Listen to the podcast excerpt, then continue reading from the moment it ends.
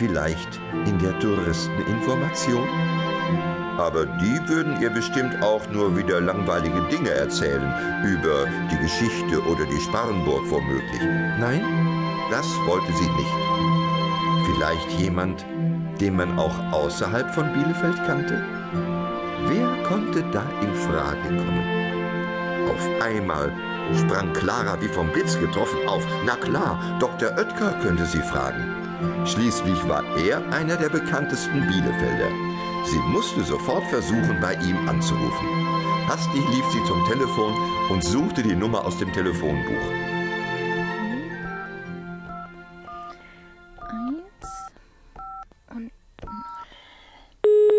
Firma Dr. Oetker Neumann, guten Tag. Schönen guten Tag, hier ist die Clara. Ich hätte gerne den, den Onkel Oetker gesprochen. Ja, ich verbinde weiter. Moment bitte. Oh, super, danke. Bitte. Bitte haben Sie einen Moment Geduld. Büro Dr. Oetker, Große Karthöfer, guten Tag. Ah, hallo, hier ist die Clara. Ich möchte gern Onkel Oetker sprechen. Onkel Oetker? Also soweit ich informiert bin, hat Dr. Oetker keine kleine Nichte. Äh, Ja, das kann schon sein, aber nicht alle Onkel sind auch wirkliche Onkel, ne? Ja, ja, das stimmt schon. Aber wenn Onkel, äh, wenn Herr Dr. Oetker nicht dein wirklicher Onkel ist, kannst du mir dann wenigstens erklären, wer du bist und warum du ihn sprechen möchtest? Weißt du, Herr Dr. Oetker ist immer sehr beschäftigt und darf nicht so einfach gestört werden. Ähm, ja, klar, aber, aber er ist doch so wichtig für Bielefeld und so ein bekannter Mann in Bielefeld. Und ich will doch wissen, was Bielefeld so, so besonders macht. Ist das denn vielleicht so ein Projekt für die Schule? Ja, ja, genau. Jetzt haben wir zwar Sommerferien, aber im Herbst soll es losgehen und es wäre schon toll, wenn ich mit ihm sprechen könnte. Dauert bestimmt auch nicht lange. Naja, Clara, also ich will mal hören, ob Herr Dr. Oetker Zeit für dich hat. Einen Moment bitte, ja? Ja.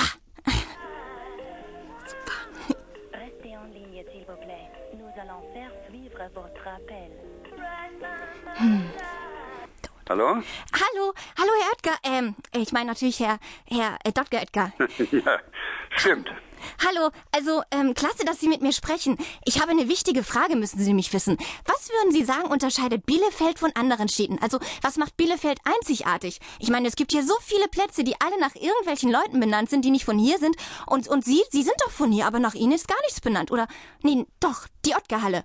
Ja, finde ich schon ganz gut. Also, wenn Sie wissen, was ich meine. Aber das meine ich eigentlich auch nicht. Ich meine, ähm, was wären denn gute Namen? Also, naja, also dazu müsste ich erst mal wissen, was überhaupt wichtig so ist. schnell, halt, halt, halt. Ja? Und ich möchte mal erst mal wissen, wer bist du denn eigentlich? Wie heißt du? Ach so, ich, ich bin die Clara. Ah, gut klar. Also da sind wir ja schon mal eins weiter. Ja, was ist an Bielefeld wichtig? Also da muss ich ja mal überlegen. Es ist eine ganz schön große Stadt. Mhm. Es ist eine der 20 größten Städte Deutschlands. Immerhin 325.000 Einwohner und eine Fläche von, ich glaube, über 250 Quadratkilometern. Ja, aber das sind doch auch nur wieder Zahlen. Das, das kann doch nicht das wirklich Wichtige sein.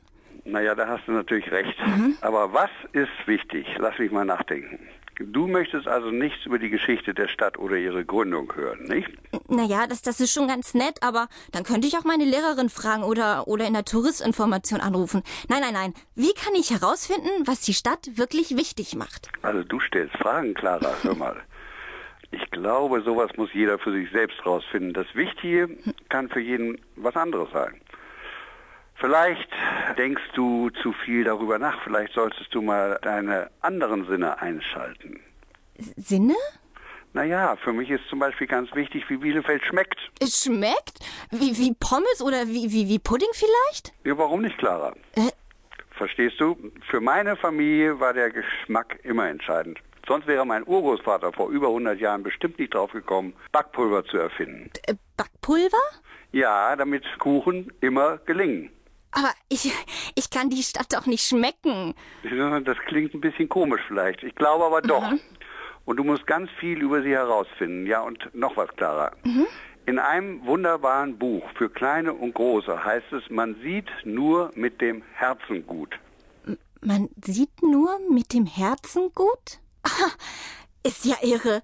Vielen Dank, Onkel Doktor, ähm, ähm, Herr, Herr Dr. Edgar. Ich glaube, jetzt weiß ich, wo es lang